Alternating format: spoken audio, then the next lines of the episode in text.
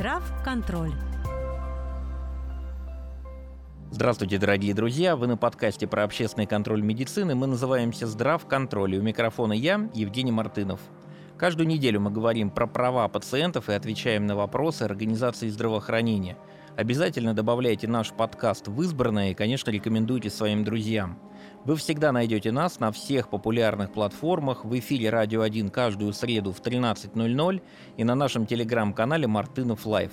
Сегодня у меня в гостях главный врач Центральной клинической психиатрической больницы имени Усольцева, доктор медицинских наук, главный внештатный специалист, психиатр Минздрава Московской области Антон Валерьевич Масякин. Здравствуйте, Антон Валерьевич. Здравствуйте. Антон Валерьевич, спасибо большое, что пришли. Сегодня мы выбрали самые общие вопросы, которые волнуют наших жителей.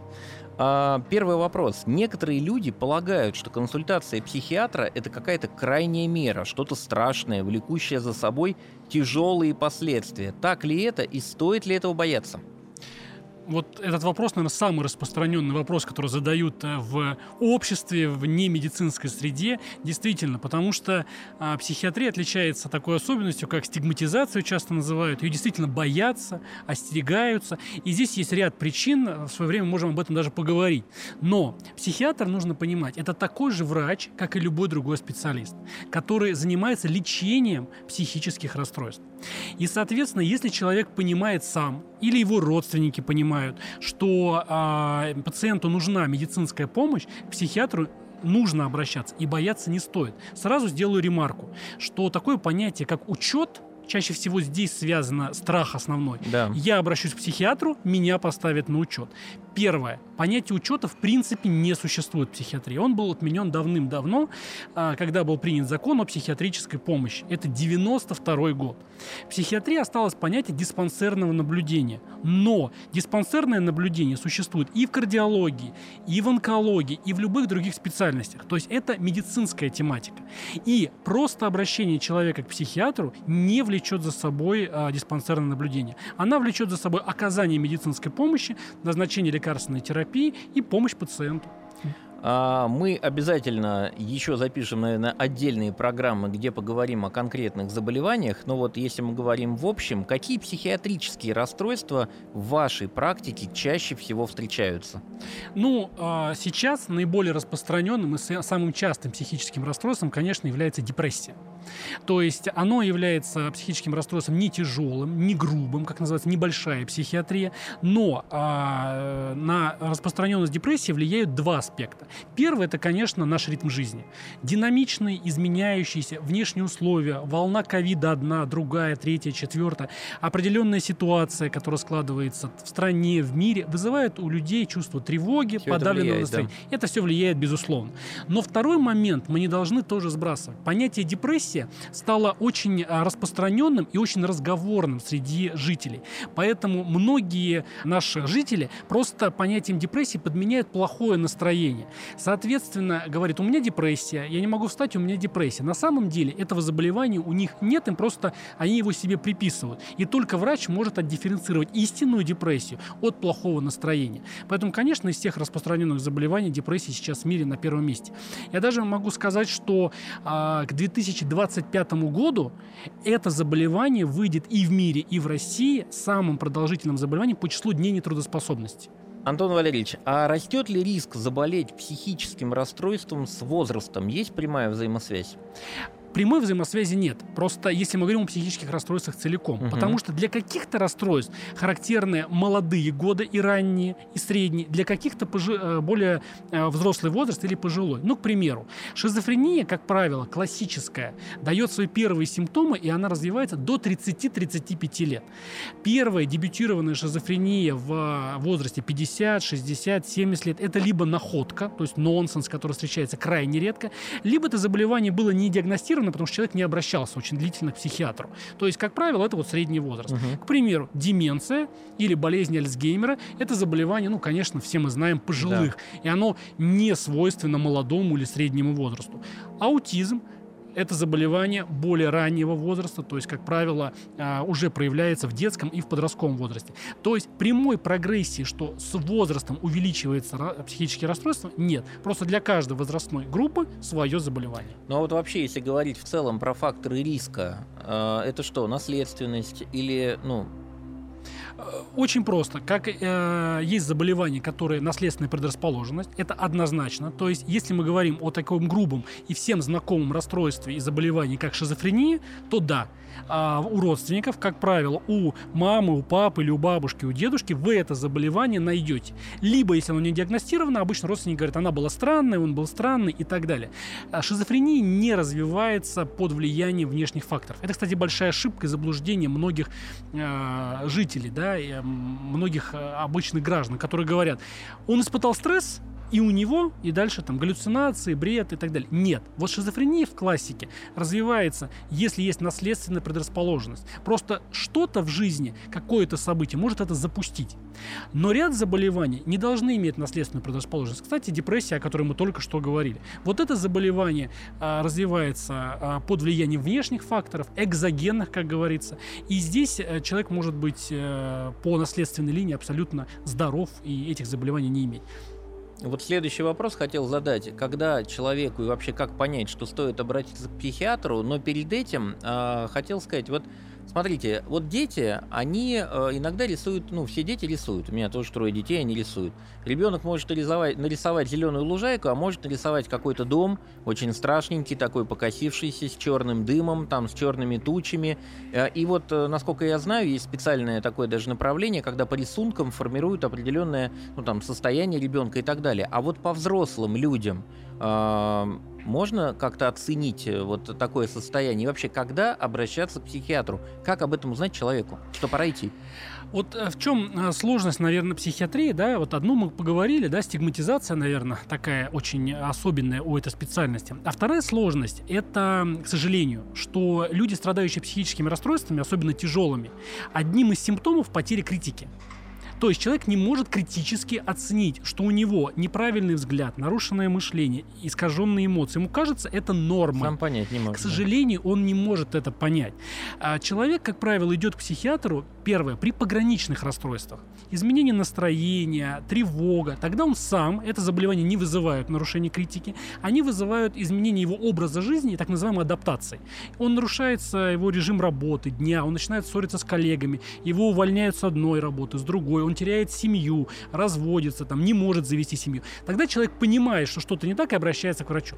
Тяжелые расстройства, еще раз говорю, теряется критическое состояние. Вот здесь очень важно, чтобы наши э, и жители, и граждане понимали, что именно они, родственники, должны следить за своими близкими, и любое изменение в их состоянии, а как они могут отследить, сказать, человек нормальный или нет, если это очень легкое расстройство, сравнить его, какой он был прежде. Угу. Если личность сформирована, она обычно формируется там, к 7-10 годам уже. Ребенок это уже личность. И, допустим, человеку там 20-25 лет, и за несколько лет он изменился. Учился хорошо, перестал учиться. Работал, перестал. Или стал увлекаться мистикой, философией, угу. сравнений. Если вы понимаете, что у вас близкий человек меняется, он не такой, какой был.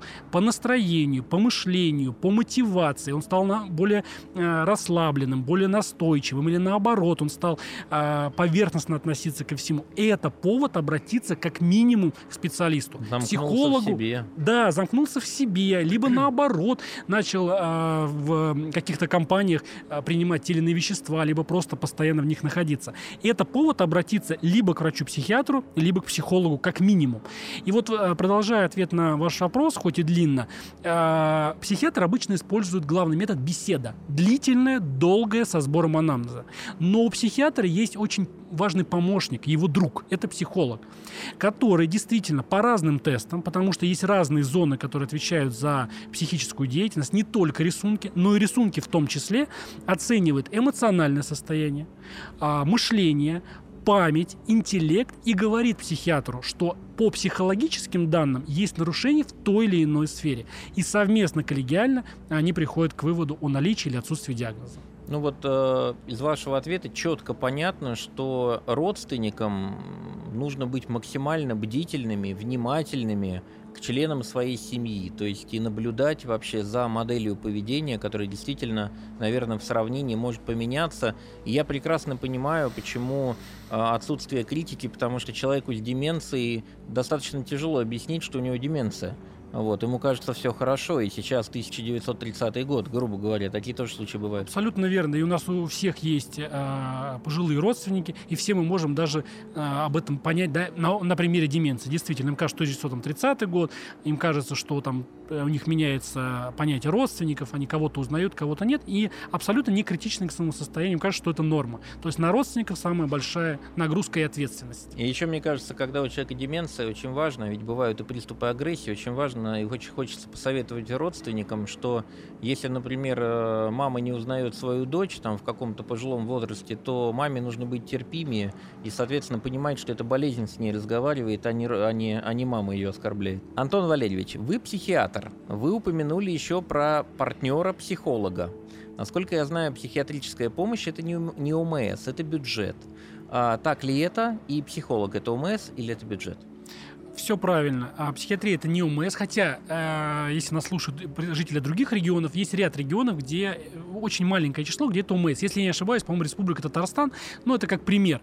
В основном в России эта помощь входит в бюджет понятие, а, соответственно, любой житель э, Московской области получает эту помощь абсолютно бесплатно.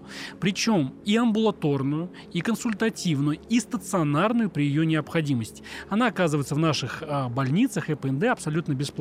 Что касается психолога, тоже та же самое правило. Житель Московской области при наличии показаний на проведение амбулаторного психологического исследования или стационарного также получают эту помощь бесплатно, потому что психологическая помощь и психолог входят в стандарт оказания э, помощи при том или ином расстройстве, психолог в обязательном порядке для любого человека, поступающего в психиатрический стационар, проводит так называемое ЭПИ – экспериментальное психологическое исследование. Это стандарт.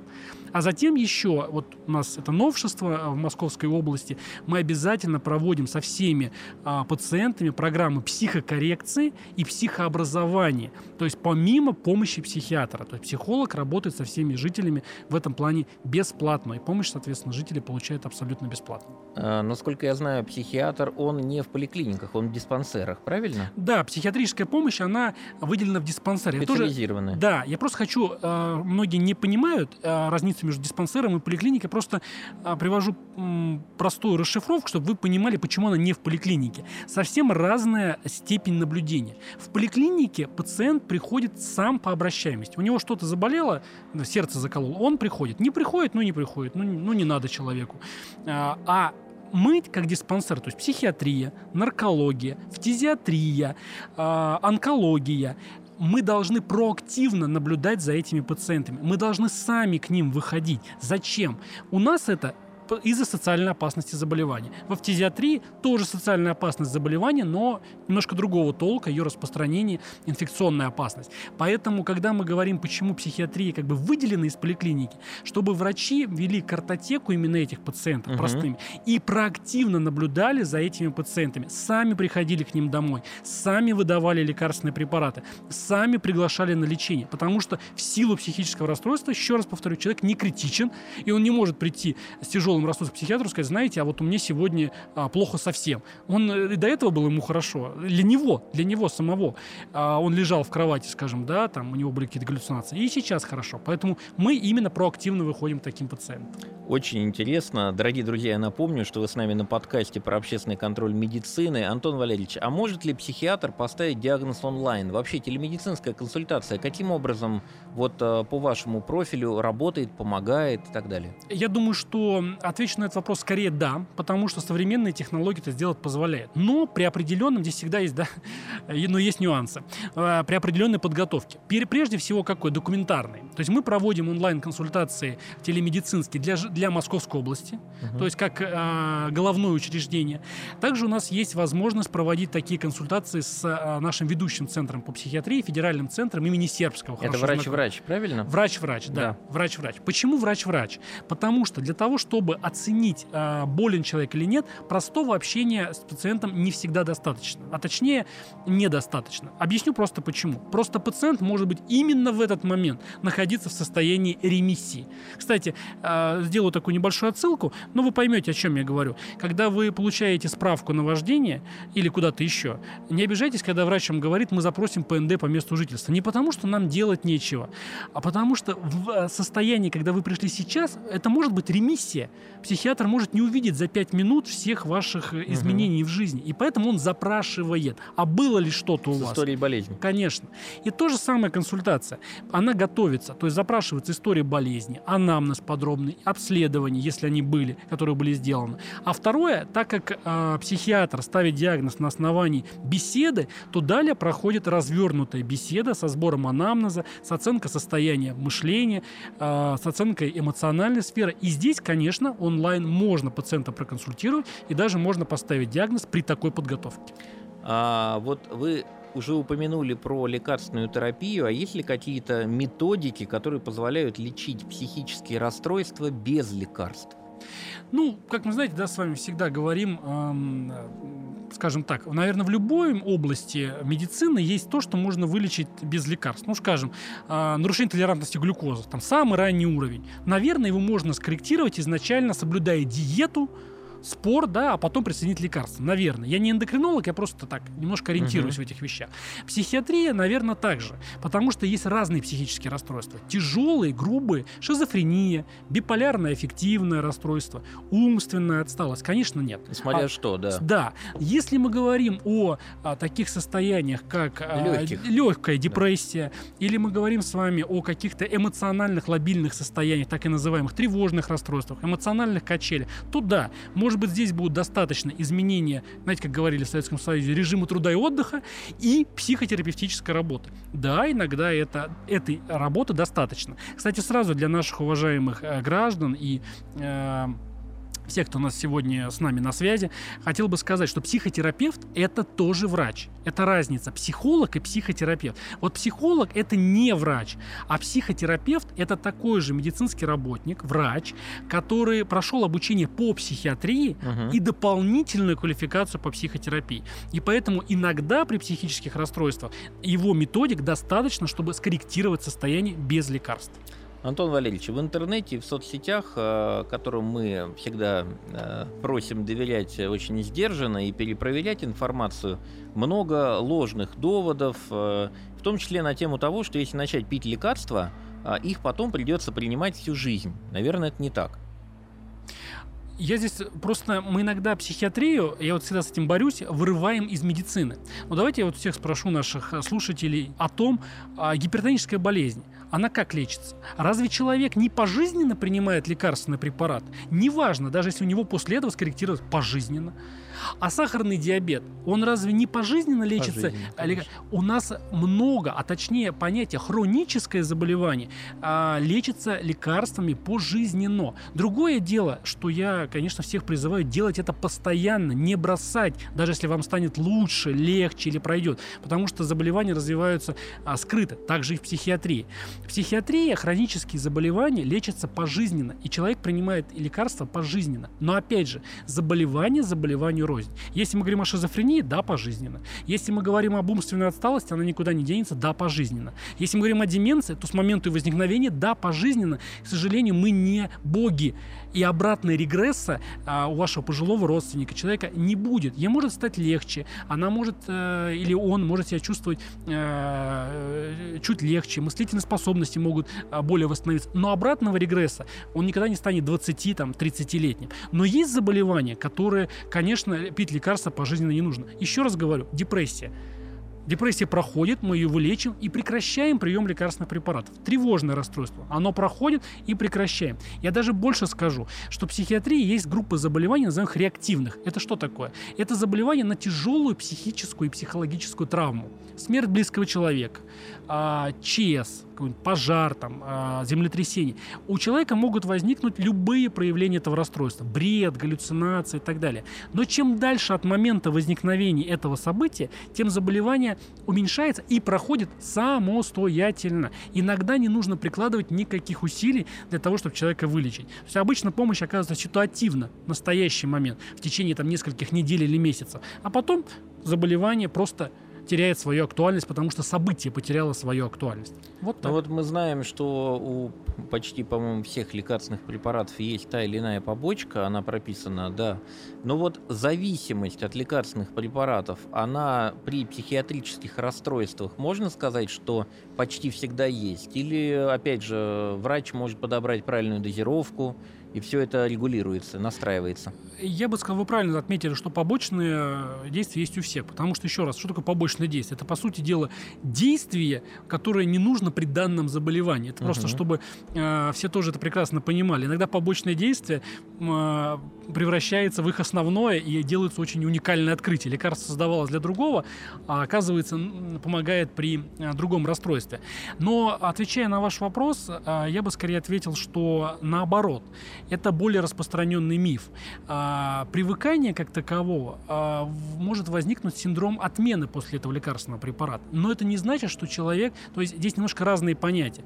То есть если у человека депрессивное состояние, не значит, что отмена антидепрессанта приведет к регрессу депрессии. Совершенно так.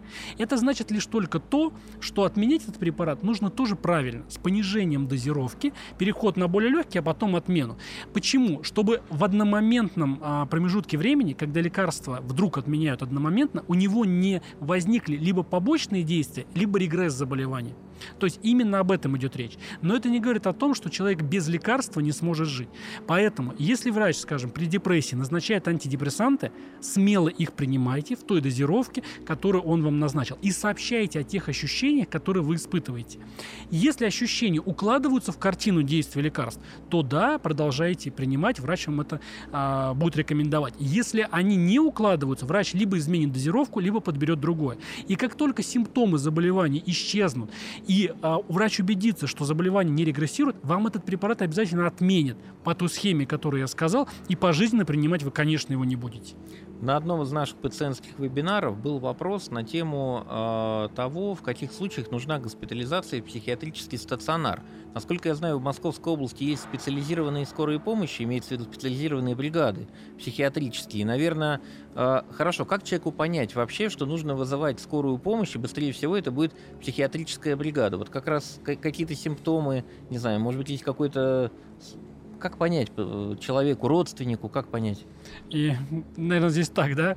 Если вы думаете, э, как понять, наверное, вам не надо вызывать. А если уже не думаете, наверное, нужно уже вызывать. Наверное, здесь все-таки я немножко пошутил, но я... Неадекватное поведение. Да.